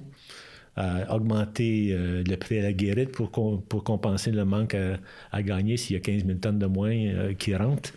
bon, tu cas, fait une histoire courte. J'ai posé un certain nombre de questions pour essayer de voir dans quelle mesure on pourrait trouver des solutions pour rentabiliser cette opération-là à mhm. Euh, et, voir dans quelle mesure ça a ouvert ça. Fait que la première, euh, la première question, c'était est-ce qu'on peut prendre des déchets qui proviennent de l'extérieur de la région puis de les joindre au vôtre pour qu'on mette une usine en place qui bénéficie à tout le monde? Comme l'Ontario, on est à côté de l'Ontario, ça répète. Ottawa, par exemple. Hein? On a prendre tous les déchets d'Ottawa avec Gatineau, puis déjà, on a une usine. Je vous le dis en message pas codé, c'est encore vrai aujourd'hui. on peut faire ça demain matin. Mm-hmm. Euh, donc, essentiellement, puis là, on parle de la grande région, de Ottawa, Outaouais, ça. Donc, euh, donc à l'époque, la réponse était non. Pas question de faire venir des déchets de voisins, on n'est pas la poubelle des voisins. Bon. Là, on parle de développement économique, on n'est pas la poubelle des voisins, on fait du développement économique majeur avec un, outil de développement qui s'appelle des matières résiduelles. C'est ça la vérité, là. Hum. Fait qu'on pourrait, à la limite, faire venir des déchets des États-Unis, hein, puis on ne serait pas la poubelle des États-Unis il serait nono de nous les donner, on les, puis de payer pour nous les donner, parce que nous, on va les mettre en valeur de façon telle qu'on va faire de l'argent, entre guillemets, à leur insu. Hum. Parce que c'est ça la vérité, là, hum. quelque part, parce qu'ils ne sont pas au courant de, la beauté de cette affaire-là. Donc, pour revenir à l'histoire, euh, donc j'ai posé aussi une question. Euh, de mémoire, il faisait un financement ou euh, il donnait un contrat sur 15 ans, je pense. Je ne suis pas sûr par cœur des chiffres. Là. Fait que moi, je leur ai dit, y a-t-il moyen d'avoir un contrat de 25 ans? Parce que là, plus tu raccourcis les délais d'un contrat, le financement, généralement, il va avec la même longueur que la durée du contrat. Donc, tu augmentes le prix à la guérite, la partie, si vous voulez, de remboursement du prêt qui est dans le prix par tonne que chacun paye. Donc, tu augmentes ce, ce montant-là et ça rend l'accessibilité moins facile aux usagers. Donc, ça veut dire que finalement, le prix de la guérite monte de façon significative. Donc, moi, je lui ai dit, j'aurais avantage à extensionner sur 25 ans le contrat. Le prix de la guérite va baisser de 10 à 20 pièces la tonne. C'est à vous de choisir. Là. Si vous voulez rendre ça plus accessible, la durée de vie de, de, de, de, l'usine, de toute façon, est au moins de 25-30 ans. Hmm. C'est ridicule de mettre ça sur 15 ans. Puis surtout si vous faites ce move-là pour pour régler votre problème. Pourquoi vous ne le réglerez pas pour longtemps, puis en payant le moins cher possible? Puis en plus, les taux d'intérêt n'étaient pas très élevés à l'époque. ça te faire... Ça, ça, aurait été un bon timing. Ben, mais, encore là, probablement que... En ce moment, ça serait un timing aussi, aussi bon Ouais. qu'à l'époque. Mais en tout cas, fin d'histoire courte, il- ça n'a pas fonctionné. L'appel d'offres a été. euh, il n'y a rien arrivé par la suite. Il n'y a personne qui, je savais, il y a personne qui euh, pouvait fournir une technologie avec si peu de déchets qui avait fait ses preuves. Euh, nous, on, on- on savait, la plus petite usine qu'on pouvait mettre en place, c'est 100 000 tonnes, mais on savait très bien que le prix à la guérite, amorti sur 100 000 tonnes, c'est pas beaucoup. Si tu as 200 000 tonnes, ça coûte moins cher à la guérite que si tu as seulement 100 000 tonnes pour amortir l'ensemble des frais euh, ou des équipements de base, si on peut dire. Par exemple, je donne un exemple simple. Tu sais, la, rampe d'accès, par exemple, à l'usine. Si tu as 100 000 tonnes euh, pour finalement payer cette rampe-là, l'amortir, au lieu de 200 000 tonnes, ben, c'est mieux avoir 200 000 tonnes, ça va, se- ça va, Ben oui, oui. ça va se payer plus facilement. Donc, c'est un peu la même chose à l'ensemble des outils et des équipements qui font partie de l'usine, qui sont nécessaires avec l'éducation. Plus tu as de tonnage, ben, plus c'est facile finalement d'amortir, euh, de, plus- de- plus tu améliores l'accessibilité de ton service. Donc, euh, finalement, ça, ça n'avait pas, euh, n'avait pas reçu euh, non plus l'adhésion du conseil. Fait que là, j'ai écrit une lettre, j'ai dit, écoutez, s'il n'y a pas d'ouverture ni pour ça, ni pour le, le- le terme, ni pour la quantité de déchets provenant de l'extérieur, j'ai dit, il n'y a pas de projet, puis je ne trouverai pas personne qui va faire ça. Puis il n'y a effectivement personne qui a, qui a fait ça. Aujourd'hui, euh, on regarde le- depuis ce temps-là, il y a eu l'exemple de Plasco Energy euh, dans euh, Ottawa qui a essayé de faire euh, la- la- excusez-moi, un traitement de, déchets par plasma avec une technologie qui n'était pas éprouvée commercialement et qui euh, a finalement fait banqueroute ou en fait a cessé ses opérations. Euh, bon, euh, le, le promoteur avait beaucoup d'argent, il pensait qu'avec l'argent, il serait capable d'arriver à ses fins, puis finalement, ça n'a pas fonctionné. Donc, nous, quand on a fait notre recherche en 2004, on cherchait pas quelque chose qui. On cherchait quelque chose qui était déjà éprouvé commercialement, parce qu'on voulait justement pas arriver avec une situation comme Ben oui. Puis on savait qu'il n'y a pas personne. À l'époque, on pensait vendre des usines à des villes comme Montréal, Québec et autres, et des régions, et euh, on pensait leur vendre. Donc, il fallait avoir une technologie qui avait fait ses preuves pour pouvoir éventuellement intéresser quelqu'un. Donc, euh, donc maintenant, c'est ça. Nous, on, on pense qu'il y a plusieurs formules. On a essayé plusieurs solutions. Une des raisons pourquoi ça avait pris passablement de temps avant d'arriver aujourd'hui à, un- à une situation qui euh, est proche de l'idéal, on pourrait dire, euh, c'est qu'il faut avoir accès à des volumes de déchets euh, pour une certaine durée de temps. Hein, tantôt, on parlait de financer ça sur 20 ans, sur 25 ans, mais si je n'ai pas les, les déchets pour le 20-25 ans, pas d'approvisionnement garanti, je ne pourrais pas trouver de financement pour faire ça. Hmm. Donc, ça va ensemble. Donc, avoir accès à des volumes de déchets sur 25 ans au Québec, avec la réglementation actuelle, c'est pas facile parce que les, euh, municipalités, de facto, ils ont le droit de contracter sur 5 ans. Dépasser ça, il faut qu'ils demandent une permission. Et, euh, et là, mis à part Montréal et Québec, il n'y a aucune autre municipalité, ou peut-être Laval, où tu peux mettre en place une usine en faisant un seul contrat avec une seule municipalité. Donc, il faut réunir les intérêts. Comme en Chaudière-Appalaches, par exemple, j'ai essayé de réunir les intérêts euh, des 10 MRC de Chaudière-Appalaches pour avoir accès à l'ensemble des déchets euh, produits dans cette euh, région-là et finalement d'avoir un contrat sur 25 ans. Finalement, quand j'ai essayé de faire ça, ça n'a pas fonctionné. Donc, c'est ça aussi qui fait que ça prend du temps à implanter, c'est qu'il y a plusieurs conditions à respecter pour que l'ensemble du modèle, l'ensemble du puzzle, je me permets cette expression, tienne ensemble. Ouais. Donc, ça prend des déchets, ça prend éventuellement un acheteur d'énergie à long terme, ça prend du financement sur la même durée de temps, 20-25 ans idéalement. Euh, ça prend, dans notre cas, nous, éventuellement des acheteurs pour la laine de roche, éventuellement des acheteurs pour les, les légumes fruits bio qu'on va produire. Tout ça fait partie d'un casse-tête euh, qui, euh, en fait, est résolu par ce qu'on appelle une étude de faisabilité. L'étude de faisabilité fait rencontre, en fait, l'ensemble de ces problèmes-là, puis trouve les solutions. Puis éventuellement, une fois qu'on a les solutions, puis là, on voit dans quelle mesure ce modèle-là peut tenir la route à cette région-là. Et, euh, et on valide l'ensemble des items qui font partie des coûts, euh, éventuellement des équipements et, l'ensemble des revenus, tout ça. là. Donc, euh, donc ça, c'est une des prochaines étapes qu'on va éventuellement franchir dans- euh, après avoir ficelé le financement, c'est euh, faire l'étude de faisabilité. OK. En tout cas, je, serais vraiment curieux de voir parce qu'il me semble que je le verrais, quelque chose qui pourrait être viable comme ça. C'est sûr, je fais juste de la télé, moi. Là, mais je, me sens que je verrais ça dans, dans, sinon, dans Gatineau, Ottawa, il me semble que c'est quelque chose qui, serait, qui pourrait être viable. Euh, là, j'ai, ça, fait, longtemps qu'on parle, fait que j'ai, comme oublié, c'est quoi les chiffres que vous avez apportés au début qu'on n'a pas regardé finalement? Euh, essentiellement, les chiffres, ils parlaient euh, bon, d'une part de l'utilisation potentielle du gaz de synthèse. Tu sais les mettre à l'écran, s'il te plaît, Jeanne-Sophie? C'est celui avec les chiffres qui est le, le deuxième, si je ne me trompe pas. Oui. Il parlait aussi des euh, réductions de gaz à effet de serre. OK. Donc, essentiellement, quand on parle de, de la production de gaz de synthèse, qu'est-ce qu'on peut en faire? Puis ce n'est pas euh, exhaustif, qu'est-ce que je vais dire, mais ça donne quand même un aperçu. Donc, on peut produire de l'hydrogène, comme on l'a mentionné un peu tantôt. Donc, euh, avec une usine de 200 000 tonnes de capacité, on peut produire 10 300 tonnes d'hydrogène, ce qui est quand même euh, appréciable. On pourrait euh, éventuellement faire euh, 44 000, excusez-moi, 44 millions de litres d'éthanol. Euh, c'est ce qui est actuellement euh, un de nos grands intérêts en ce moment dans Chaudière-Appalaches comme solution potentielle. On pourrait produire du carburant, carburant d'avion de 26 millions de litres et plus. Euh, du diesel, en fait, ça devrait être écrit du biodiesel, 26 millions de litres lui aussi. On pourrait produire 15 MW d'électricité en puissance. Mais là, je vous arrête, quand, quand on parle de carburant d'avion, exemple, bon, biodiesel, on sait que c'est- c'est c'est mieux que du diesel au niveau de, de- des émissions que ça va faire. Carburant d'avion, ça va- c'est c'est- c'est- c'est pas, le- c'est pas le même carburant. Du carburant vert OK. fait à partir de déchets. Ce n'est pas du, du carburant fait à partir de pétrole. Non, mais je me demandais Et, parce que. et donc, on parle de réduction de, de gaz à effet de serre OK. directement. En remplacement de, de kérosène, par exemple. là, de- OK. Puis parce que c'est un carburant qui, qui, qui, qui émettrait pas après ça de, de gaz ou il en émettrait moins? Il y aurait des émissions réduites en, en gaz à effet de serre. OK. Oui, tout à fait. Tu peux le remettre, Jeanne-Sophie, s'il te plaît.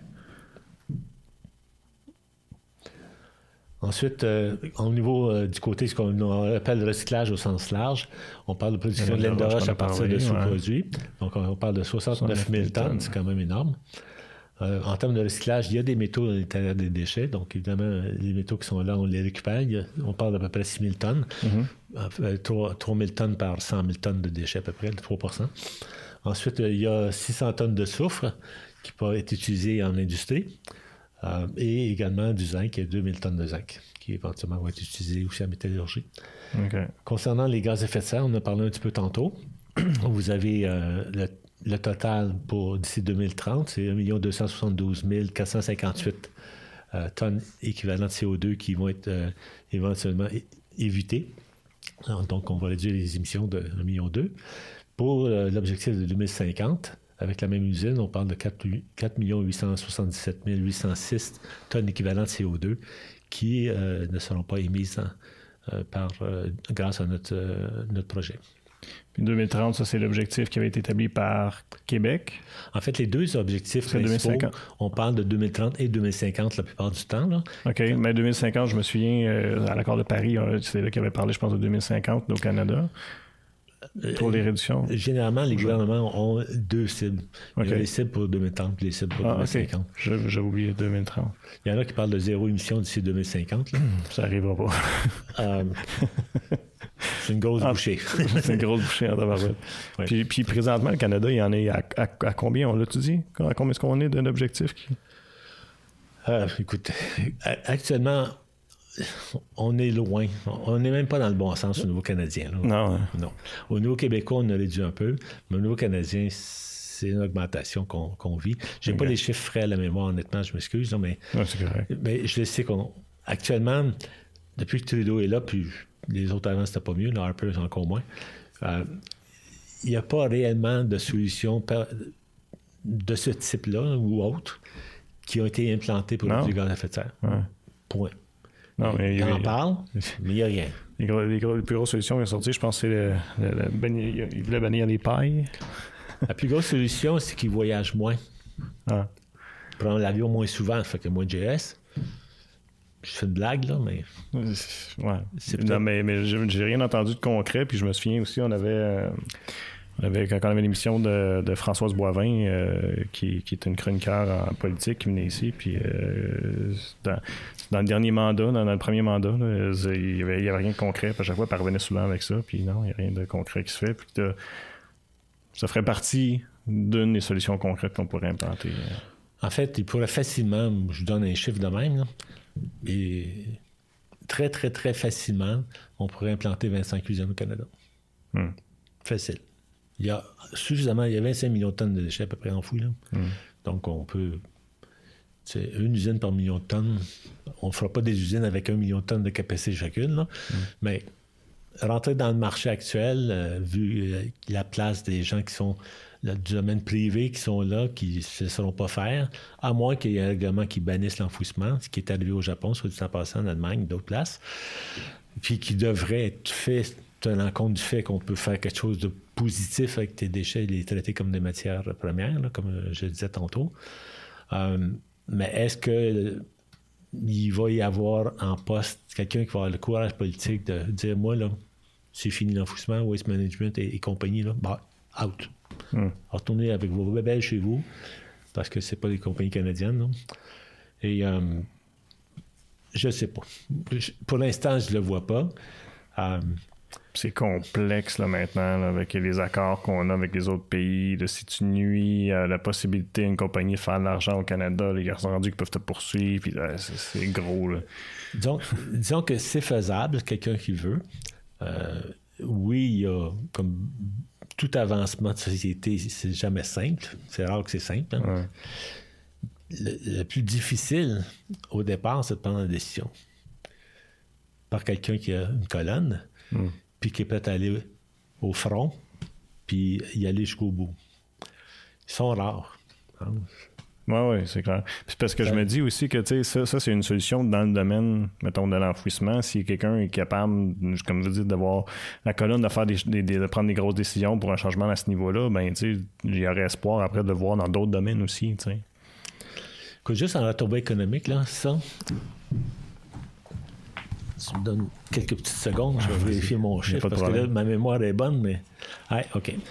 On a fait un petit estimé, juste pour le plaisir de la, chose. si on faisait sept projets comme je dis à Palache, de 200 000 tonnes chacun, on, générerait pour le Québec des retombées économiques qui sont, soit dit en passant, toujours calculées sur une base de 10 ans.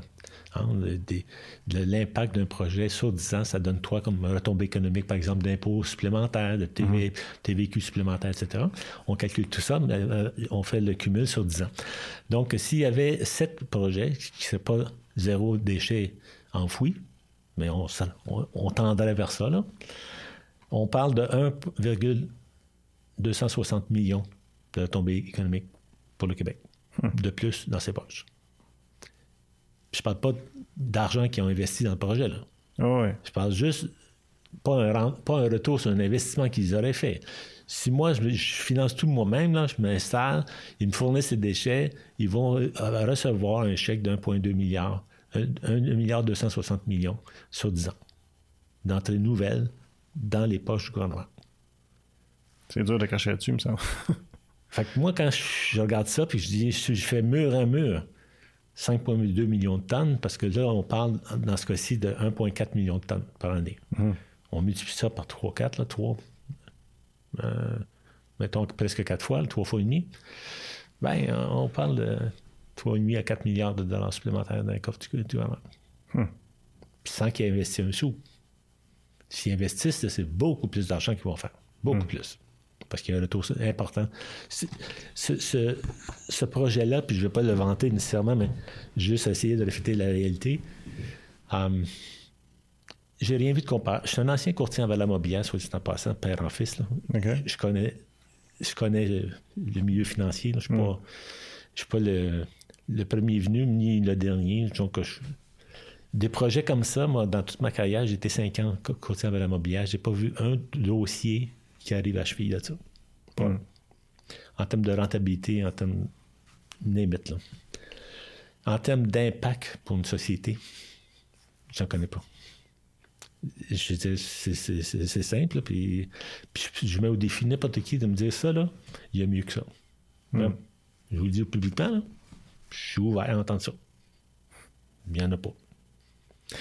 Mais j'ai hâte de voir ce que ce projet-là va donner. J'espère que ça va faire des petits. En tout cas, moi, je trouve ça vraiment intéressant. Puis j'ai hâte de voir aussi. Euh, je souhaite qu'il y avoir des élus euh, qui vont peut-être voir euh, notre entretien d'aujourd'hui, puis ou sinon qui vont, qui vont prendre le temps de vous rencontrer à un moment donné pour voir qu'est-ce qui pourrait être fait aussi dans la région. C'est vraiment intéressant. Ils auraient tout avantage.